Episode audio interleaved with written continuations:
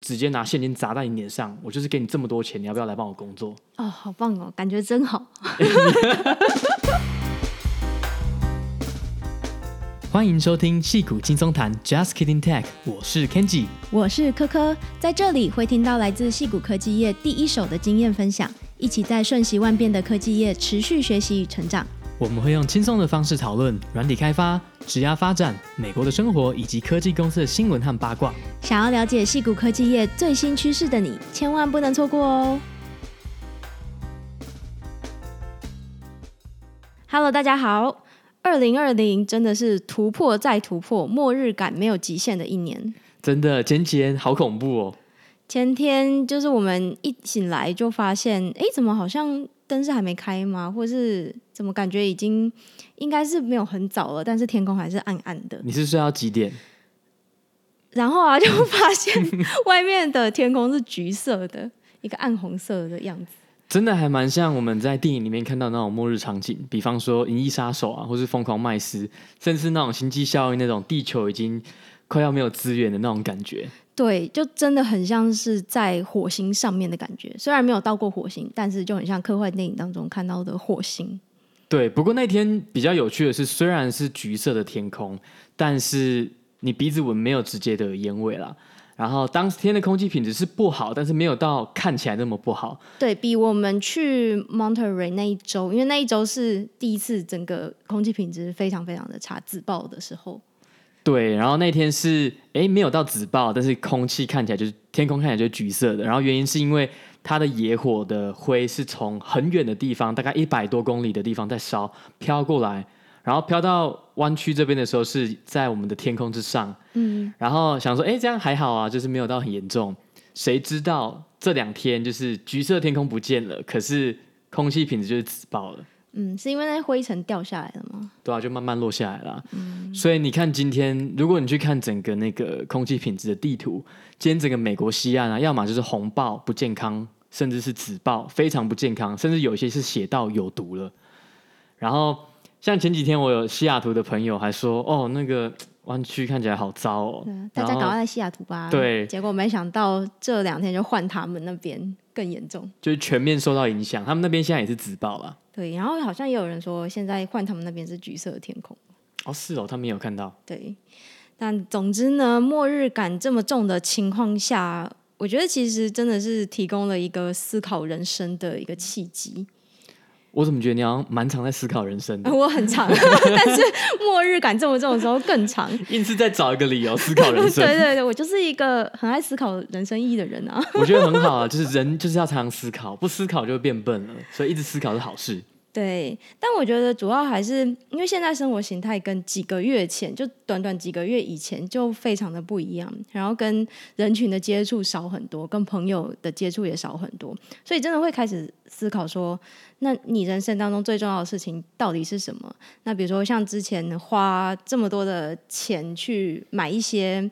比如说衣服啊、化妆品啊，或者是打扮什么的，现在用不上了。对，现在完全用不上的时候，就会想说：哎，那我现在赚的钱不再去花在那些地方的时候，我应该花在哪里？那对我来讲，重要的事情到底是什么？就会有很多类似这种。哦，对，还有花在拉面身上。对啊，而且我最近就在想说，像你看，我们现在全部都在家工作，然后我们两个除了彼此以外，最近会见到的朋友也都是来我们家看猫的，看猫猫的。嗯那工作上全部都是透过电脑荧幕嘛，所以我就想说奇怪，虽然 Neuralink 还没开发出来，嗯，但其实我现在就是透过电脑荧幕这个界面跟这些人沟通，嗯，就很像这些东西也是存在于我的幻想之中，就是存在于一个就是虚拟的世世界里面。就工作这件事情开始越来越变得不是很真实，哎，这样讲好像没有认真在工作一样。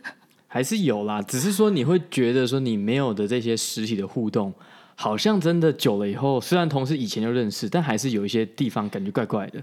对，就越来越觉得这个同事好像不再是那么的真实了。对啊，所以真的有时候就是要可能透过一些外在的刺激，然后来思考一下说你人生的一些优先顺序啦。那讲的一副好像我们要要跳槽或者离职的一样，直接辞职不干了这样。也没有啊，但是就真的会嗯有一些不同的启发吧，我觉得。对啊，然后我们昨天也刚好在 Netflix 上看到一部电影叫做《Alive》，它乍看之下是一部僵尸片。嗯，然后因为科科很喜欢看僵尸片，对我们就点进去看了。因为他昨天是 Netflix 美国的第五名，那是一部韩国的僵尸片。对，韩国真的很很会拍僵尸片。然后，但是这部其实它比较不像传统僵尸片，你会看到很多那种很激烈的僵尸奔跑啊、干嘛的。它比较像是一个末日电影啦，所以大部分的场景就是哦，他们可能在家里躲僵尸，然后有一些恐惧，然后大部分是描述说你要怎么在家里这样活着。嗯那我们觉得一个蛮有趣的点是，它里面有提到一个算是一个求生小撇步，就是你其实你手上的大部分的智慧型手机，你如果有三点五 AN 的耳机孔的话，其实你可以把它变成一个 FM 的收音机。然后它里面就讲到说，你就是插上那个有线的耳机的话，因为有些插上有线耳机，它就等于是变成一个天线，你就可以收到那个 FM 收音机的讯号。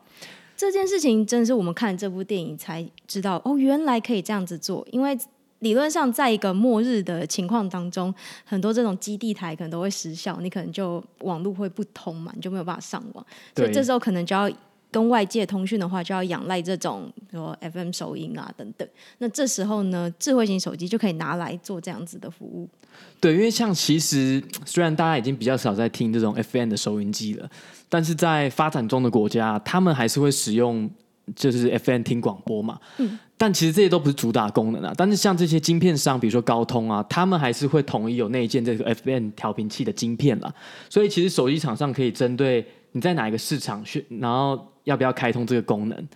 然后像美国的广播公司，还有那种公共安全的官员，其实都一直在督促手机厂商说：“哎，其实你们还是要。”就是开通这些 FM 的功能，这样子在紧急状态之下，大家可以收听广播，你就不用透过网络讯号，你网络没有了，然后你没有 WiFi，你没有蓝牙，你还是可以透过手机内建的这个功能直接去收听。那我昨天就自己尝试啊，因为其实手机内建并没有这种 FM 收音机的 App，嗯，然后很多你看到主流的那种 App，其实还是透过网络，它是透过网络去收听这些广播节目。那你要说，我那时候是下载一个 Next Radio，它就是纯粹是调那个频率。对，所以你真的是得耳机插上耳机孔，插上有线耳机的时候，你才可以收听得到这些广播的讯号。嗯，然后就当我跃跃欲试，也想要来看一下我的可不可以用的时候，就发现，哎，我的上面竟然没有这个三点五 mm 的耳机孔，因为我用的是 iPhone Ten X Max。对啊，iPhone 从 iPhone 七以后就已经把耳机孔移除了啦。嗯，因为其实对大部分人来讲，现在无线耳机是主流嘛。那所以这其实三点五 AN 未来，我相信 Android 很多手机可能就会跟进了啦，就会把这个东西移除。所以到时候可能这些智慧型手机就已经没有，就不会再有这些功能了。但看完这部电影，我心里其实会觉得，嗯，这样看起来好像还是有比较好诶。万一今天真的发生什么紧急情况，至少可以不要完全跟外界断讯。对，真的是这样，因为在紧急的状况的时候，全部的人都会想要透过网络，然后来跟家人朋友联络啊。那这时候就会造成各种拥塞，然后因为 FM 它的频段就比较不一样嘛，那、嗯、所以它就可以呃让你可以收听现在的状况啊，听一些新闻。如果在这个紧急状态下还有人愿意这样讲的话，或者是哪些地点可以集合，或者是你有什么方法，比如说政府现在有派出什么救援队之类的讯息，你就不会完全收不到。对，不过虽然想是这样想啊，其实这个技术就是会逐渐被淘汰。嗯、那我们就趁我的手机还可以用的时候，如果有机会用上的话，不要用上最好，但是有机会用上的话，至少我的手机是可以用的。至少我们知道有这个功能了。对，嗯、那像挪威，他们也在二零一七年就彻底的关闭了 FM 的广播，所以在这些比较已经开发的国家，然后这些频段啊，其实为什么会想要关掉，就是因为你的频段可能已经不够用了，所以他们就会把 FM。广播停掉，然后把这些频段空出来，来做未来，比如说五 G 啊，或是其他其他更新的技术的开发。还有一个是。我记得要要能在有水的时候赶快把水储备起来。哦，对，因为事情刚发生的时候呢，可能那些水啊、电啊都还有。那这时候很重要的是，你要赶快把能接多少水就接起来，因为接下来可能就会开始断水断电。这也是我们学到了另外一个求生技能。对，看僵尸片学那个求生技能，末日求生技能。好，所以这部《Alive》我觉得不到大推，因为它就是一个比较不同，算是跟传统僵尸片比较不一样啦。它从不同角度拍，但是。有空的话还是可以看一下。嗯，好，那今天想要跟大家闲聊一下最近的一些新闻，比如说大家应该都还记得恶血，就是 Theranos Theranos 这家公司嘛，这恶名昭彰的血检公司。那这个创办人 Elizabeth，他其实现在正在接受诈欺判的审判，诈欺罪的审判。那 Elizabeth 她提出说，他可能患有精神疾病的证据，想要试图影响判决。那我们可以介绍一下 Theranos 这间公司啊。那先来个英文小教室，就是为什么它叫 Theranos？它就是 therapy 加上 diagnosis，therapy 就是疗法嘛，，diagnosis 就是诊断嘛，所以它就是想说，哎、嗯，诊断到疗法，他们都可以包起来的一间公司。哦，怎样？平常都是你讲，平常都是你讲，换 我讲不行吗？换人做看看。对，那当初这家公司呢，他们主打的点是什么？就是只要用你的指尖穿刺取得非常少量的血液，就可以检测好几百项的不同的疾病啊，不同的健康状况等等。那这也是 Elizabeth 他一开始不断用这个故事，这个 storytelling 不断的在强调的事情，就是他的愿景，描绘给投资人，描绘给顾客，就是一直主打这样子的一个技术。那讲出来是很感人啦，尤其他也上了非常多的，比如说 TED 的演讲啊，或者是他的也拍了非常多的广告，但是实际上要做其实是非常的困难，就是在技术层面，其实大家就试了半天，就发现，诶，因为你要做这么多不同的检测，其实就是需要很多的样本，你才有办法去采到那些讯号。但是血液量这么少的情况下，其实就是有非常多技术层面的问题要克服。对啊，其实他的愿景就是说，以往我们去抽血，我们是不是就是要抽好几管？对，你会不会觉得很奇怪？奇怪，我明明就要检查，为什么不能抽一次，然后然后就是就可以检测完了？原因就是因为你不同管子，你就是要做不同的血液的检测。嗯，那每一个不同检测，甚至你还可以加价去做呃各种不一样比较高级的检测。那第一个就是你要抽很多血，第二个就是你花费就会比较多。那他们的愿景当然是很好，这出发点是很好。对，而且我记得他当初就是，嗯，希望说他们公司开发的产品，在美国的每一户家庭都可以有一台这样子一个轻巧但是非常强大的机器，让大家可以很轻易的就检测，所以你不会有比如说，嗯，一项疾病很晚才检测出来，可能就已经来不及救了。所以他也是用这样子的方式去包装的。对，然后关于那个伊丽莎白，她就是很有趣的一点是，她是 Steve Jobs 的忠实粉丝，所以她的穿着就跟他很像，很简约。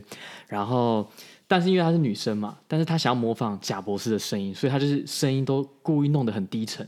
你就会看到说，明明她看起来就是一个漂漂亮亮，感觉是一个很活泼的年纪，她表现得非常稳重，声音非常低。然后还有很多人都是质疑说，哎，有一些片段是她不小心。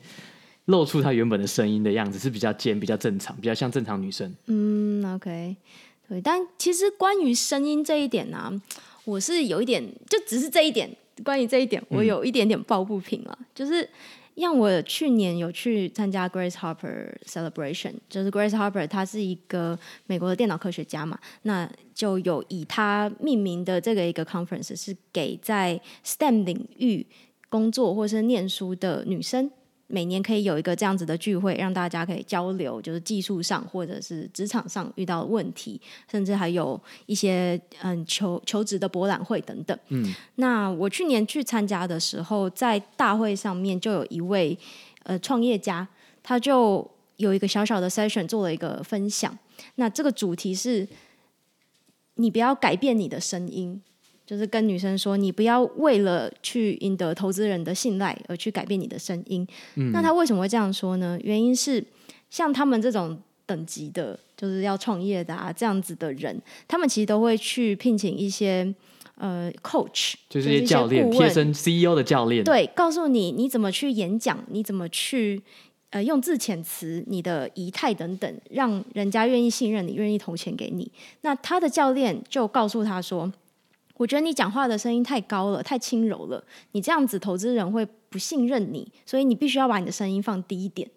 这是他的投资教练跟他讲的话。所以听到这个故事，我就会觉得，觉得说，诶，那这其实也算是一种非常隐性的歧视嘛，就大家会认为说，你的声音应该要是很低沉、很沉稳的，才可以让人家感觉你是一个可以信任的人，你是一个有能力的人。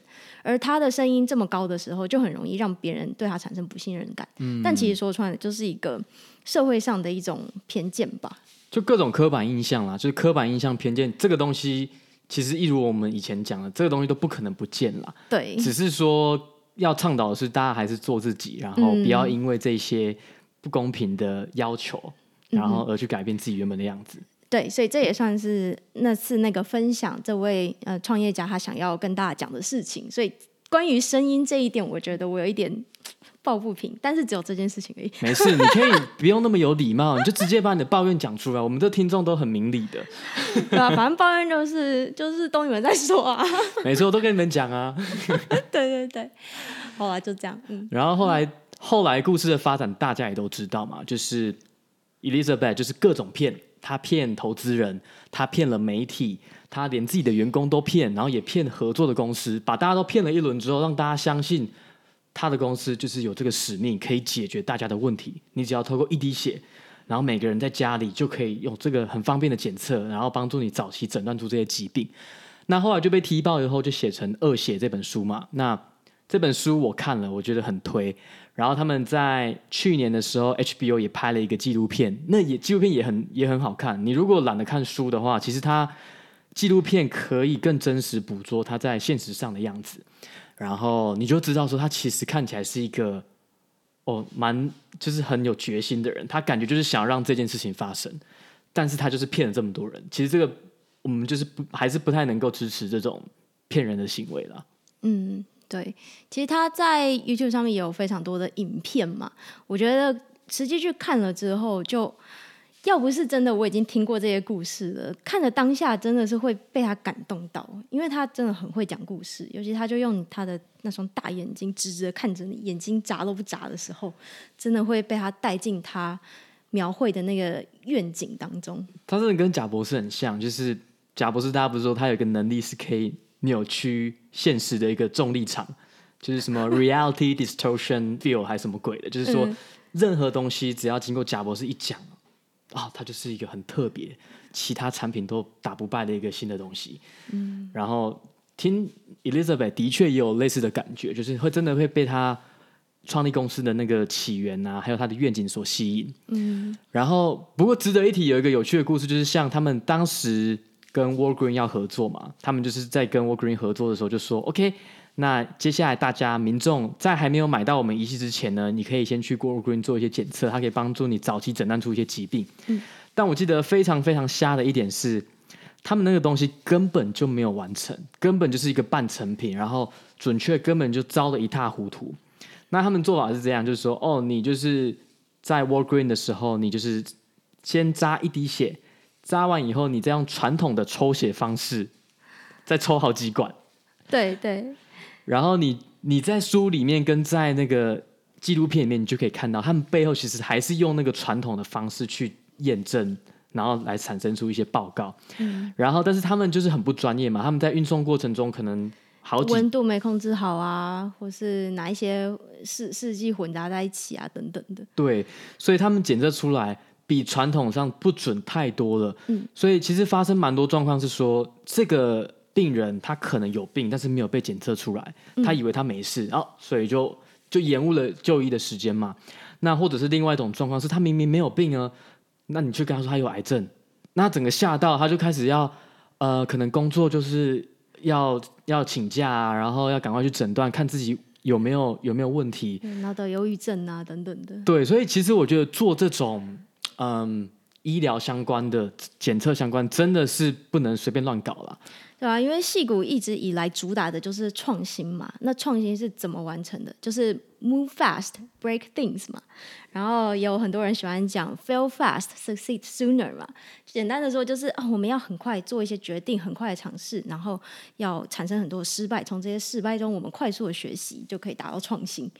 这个这一套逻辑，只用在软体开发方面，我觉得其实是 OK 的，比较合理，因为。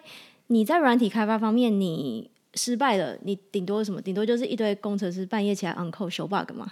这也很惨啦。对，但是它不会有什么真的人命关天的事情产生。是但是用在医疗领域就完全不一样了。你 fail 的结果是可能就是一条人命。真的。那其实我发现这种诈骗的人呢，他们其实这故事绝对是不止一个，不止 Elizabeth。其实他让我想到，就是我之前也在 Netflix 上看过 Fire Festival，嗯，就是一个音乐节。那这个主办人也是一样，他就是打造一个很美好的愿景，跟大家说：哦，我们接下来会到一个巴哈马的热带小岛，你可以在这个小岛上度假，同时也享受最棒的音乐节的体验。然后他们就请了各大的 IG 网美拍了一个很棒的宣传影片，然后他们的演出阵容呢也看起来很很酷，就是很值得期待。不过我看了一下，我大概认识的就是 Blink One Eighty Two 了。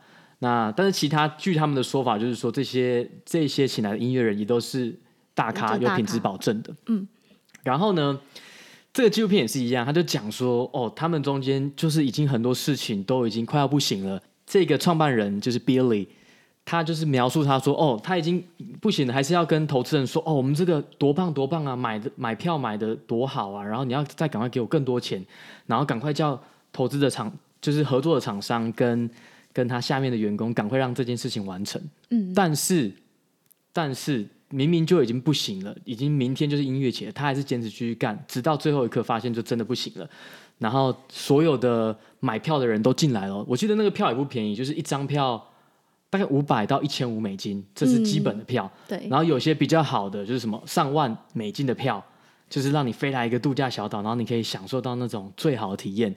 谁知道呢？这些买票的人抵达这些场地，就发现我根本舞台都还没建好，然后路上一堆野狗跟老鼠啊，到处都是破铜烂铁。对，就是一堆破铜烂铁。然后这些套票承诺的这些豪华住宿啊，就是很像是你在。那种临时的救灾中心所用的帐篷，然后这些厨房都是什么空空的啤酒柜啊，什么食物根本就没有什么食物，只有那白面包配 cheese 这样子。我记得当天好像还是前一天有下雨还怎么样，所以他们的整个环境就很糟。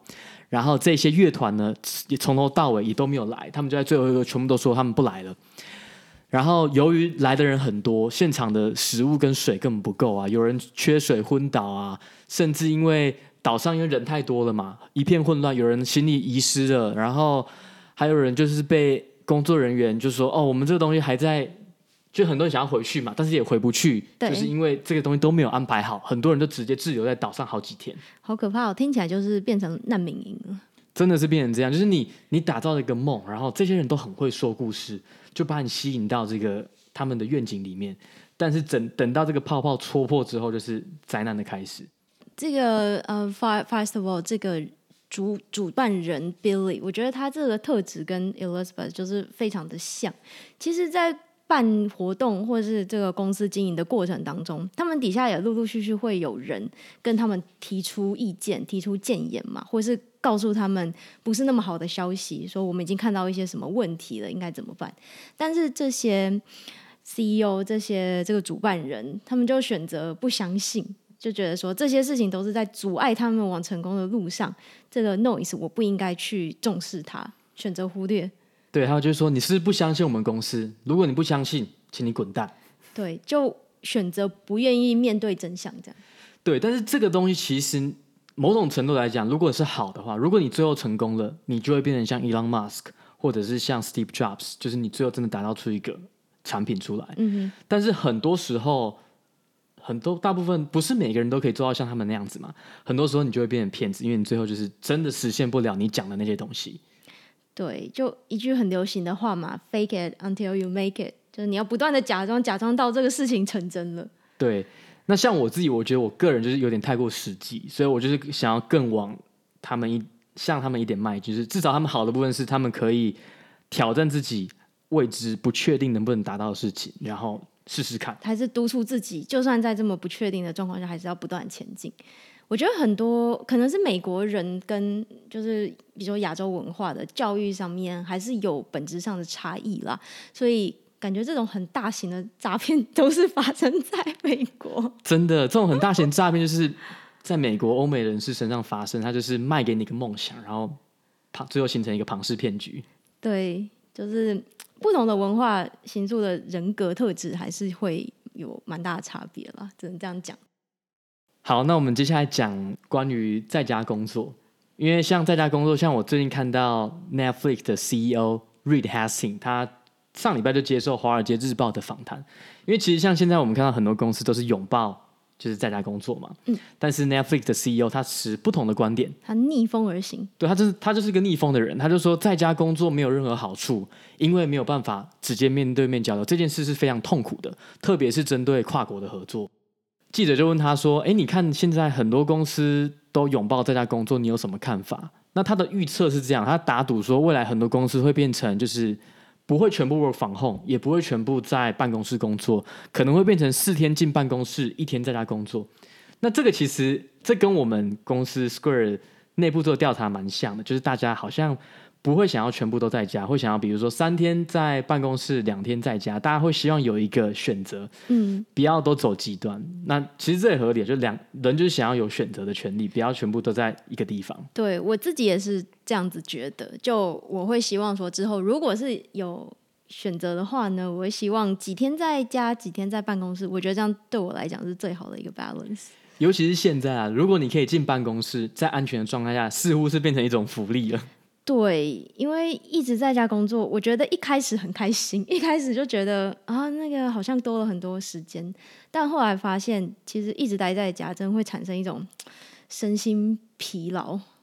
对，而且虽然说你会看到一些文章在讲说，哦，我们在家工作以后调查那个效率好像没有什么差嘛，但或是员工效率更好了，但这其实有个误区啦，就是人其实是一个适应力还算强的生物。所以，当一个环境有变化的时候，比如说我们以前都在家工作，然后我们突然，哦，我们以前都在办公室工作，现在突然在家工作，会有一段时间会激发你的潜力，就是你会去想要适应这个环境，嗯，所以你可能会有比平常更强的生产力，因为你要适应这个新的环境。可是这个时间久了，现在已经过半年了，然后如果再过一年，那这个生产力还有办法维持像刚开始在家工作这么高吗？我觉得不可能。所以很多东西就是这样，你看到一个消息。不，不要全部信，你要再看更长远的，看这更长远，我们是否能够维持一样的效能。然后他还很好笑，就是记者就问他说：“你的员工什么时候回到办公室呢？”他就说：“疫苗通过审核后十二个小时。”真的是很 aggressive。这当然是开玩笑了。他说啊，比较实际的情况是，大概在疫苗出来之后的六个月，等到大部分的人都接受疫苗接种以后，他就会想要让大家都回到办公室。嗯，这应该也是现在戏谷公司的。普遍的共识啦，就大家都会原则上是希望疫苗出来，确定大家很多人都已经接种了，这样子才可以确保是在一个安全的环境。那目前很多公司预估都是要到明年七月以后了。对，像 Google 跟 Facebook 都是讲明年暑假，大概七月的时候。然后很多公司是暂定至至少到明年一月，但是这个东西我觉得一定会再延期啦，因为如果疫苗还没有办法在那个时候。大量接让大家大量接种的话，一定会在延后的。对。然后，所以像 Netflix 他们其实就是一直以来都是一个蛮独树一格的风格啦。像他们招人的一个哲学就是说，哦，我们是明星队哦，我们不是家人。因为很多戏骨的公司都会跟我们说，哎，我们很 care 你，你是我们的一份子。那是家人的话，我们不会互相排斥，我们就会让你享受最好的福利等等等。但是 Netflix 就说，我们是来工作的，我们就是一个明星队。我们就是找最强的球员进来，我们就是要上场比赛的，每一个人都要很强。没错，然后他们也没有所谓的等级。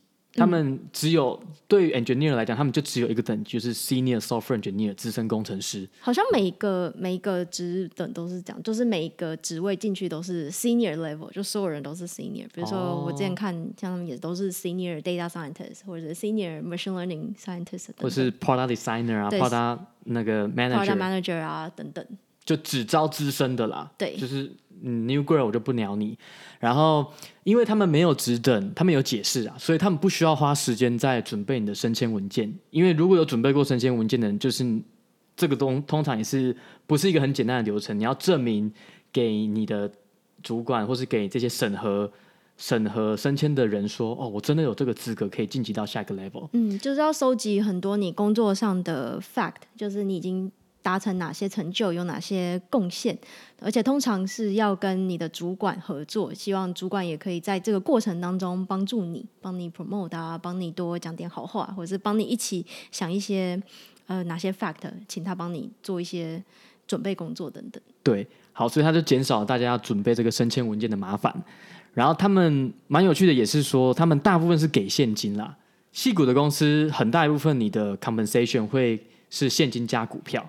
很多时候可能股票甚至会超过你的现金，就是大概五十五十或超过五十，但是他们就基本上是给现金，然后最多你可以有五 percent 转成股票，所以算是也跟大家的一些 model 比较不一样，就是直接拿现金砸在你脸上，我就是给你这么多钱，你要不要来帮我工作？哦，好棒哦，感觉真好。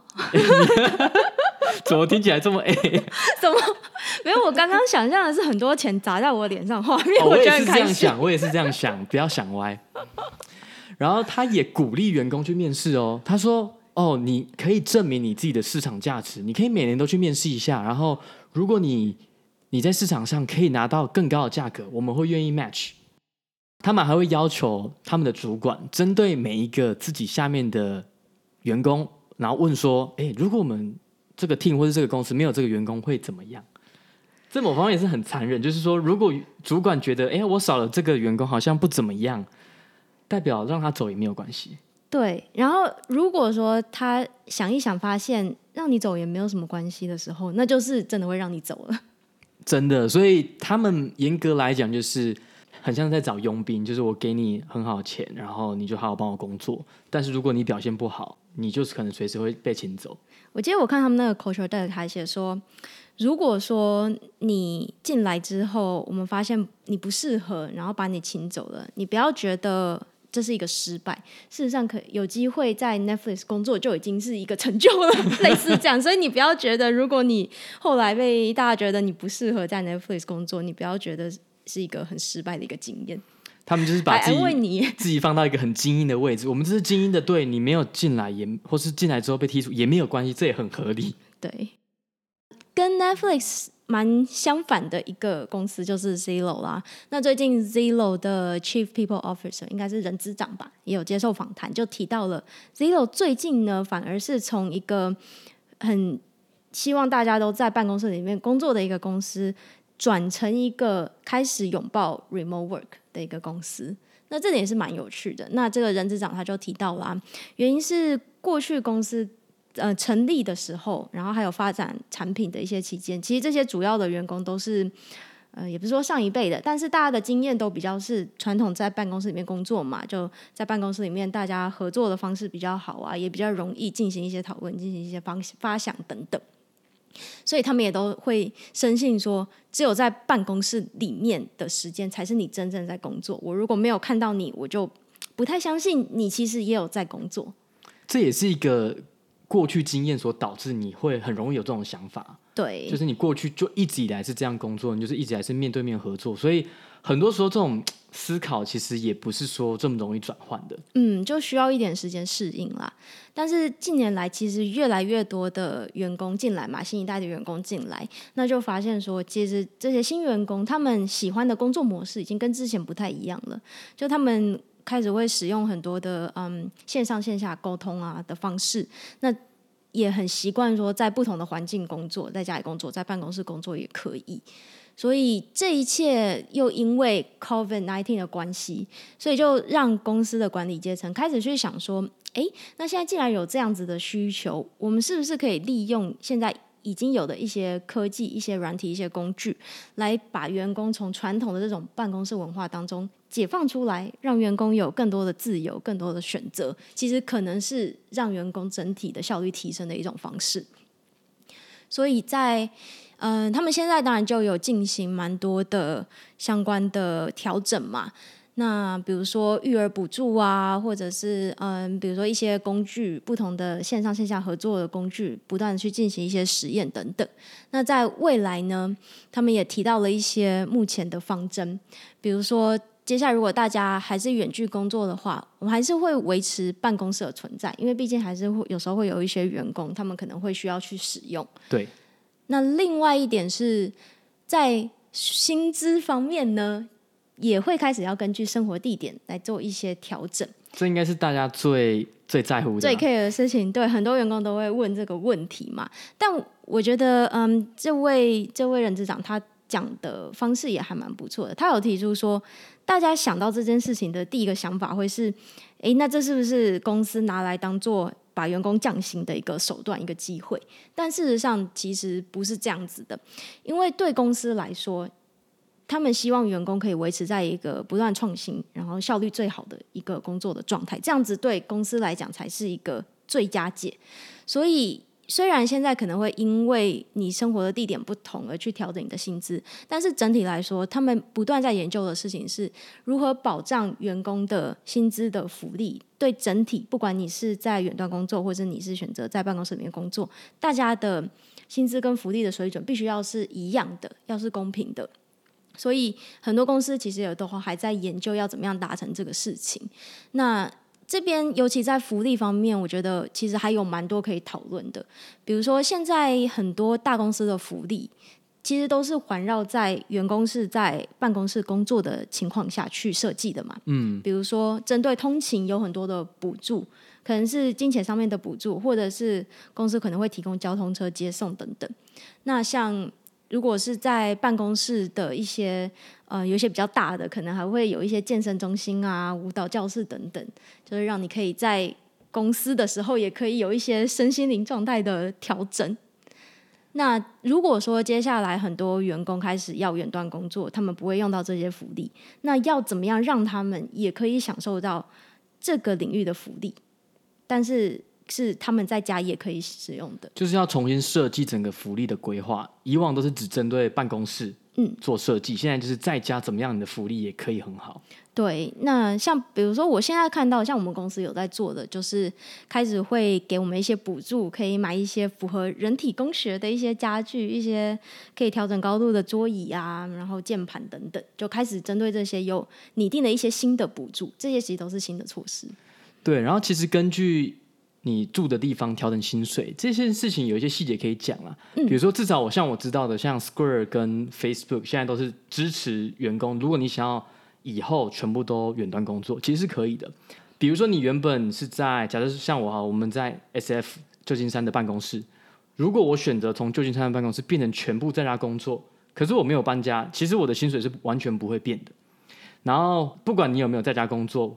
你假设从旧金山的办公室搬到另外一个办公室，它本来就是根据当地的市场的状况来调整嘛。嗯，对，所以很多人会担心说，哦，像现在很多公司，如果全世界都在招人的话，哦，那如果比较，比如说亚洲的人力比较便宜啊，那我们会不会因为亚洲的人人力就影响着我们这边的薪水？其实多多少少会了，但是因为大部分公司不可能说，哦，就是完全平均掉这些薪水，他们还是根据你的生活水平啊，还有在当地。当地市场招人的状况来选嘛，嗯，那像比如说西雅图跟旧金山，其实他们这个招人的成本是一样的，所以像我很多朋友他们也在考虑搬到西雅图，然后他们就已经问过公司了，问公司说哦，这个薪水不会调整，嗯哼，然后而且其实很多薪水调整主要是调你的底薪，然后你的股票其实是不会受到影响的，所以其实现在也蛮多新闻会开始报道这些公司的一些薪水调整，或者是。很多公司在旧金山市区那个非常贵的那种办公大楼都有租办公室嘛。现在很多公司都开始陆续退租了。比如说，我记得像上周 Pinterest 好像就有一个旧金山办公室就决定不租了。公司报道的层面都会比较偏向于哦，这个就是公司发现好像不需要花这笔钱，所以他们就把它退租了。然后，所以对公司来讲就是一个 cost down 的一个手段。那我觉得这就是部分对啦，但。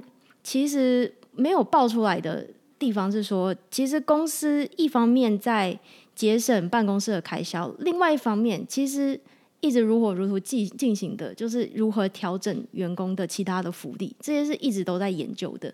所以公司并不是说就是一心一意想要 cost down，其实就是在想方设法做各种不同的调整。对啊，其实就是资源怎么分配嘛。你现在你资源以前都分配在实体的 office，那现在既然不需要这么多实体的办公室，那我们就应该分配在更有更值得投资的地方嘛。嗯哼，是的。这次算是第一次尝试讲两个主题嘛，一个是讲恶血，一个是讲那个在家工作的状态。那希望大家喜欢这种模式。那如果有任何的意见，欢迎上 Apple Podcast 五星吹捧一波，然后留个言，或者是在我们的粉砖上私讯我们喽。嗯，好，那先这样，大家拜拜，拜拜。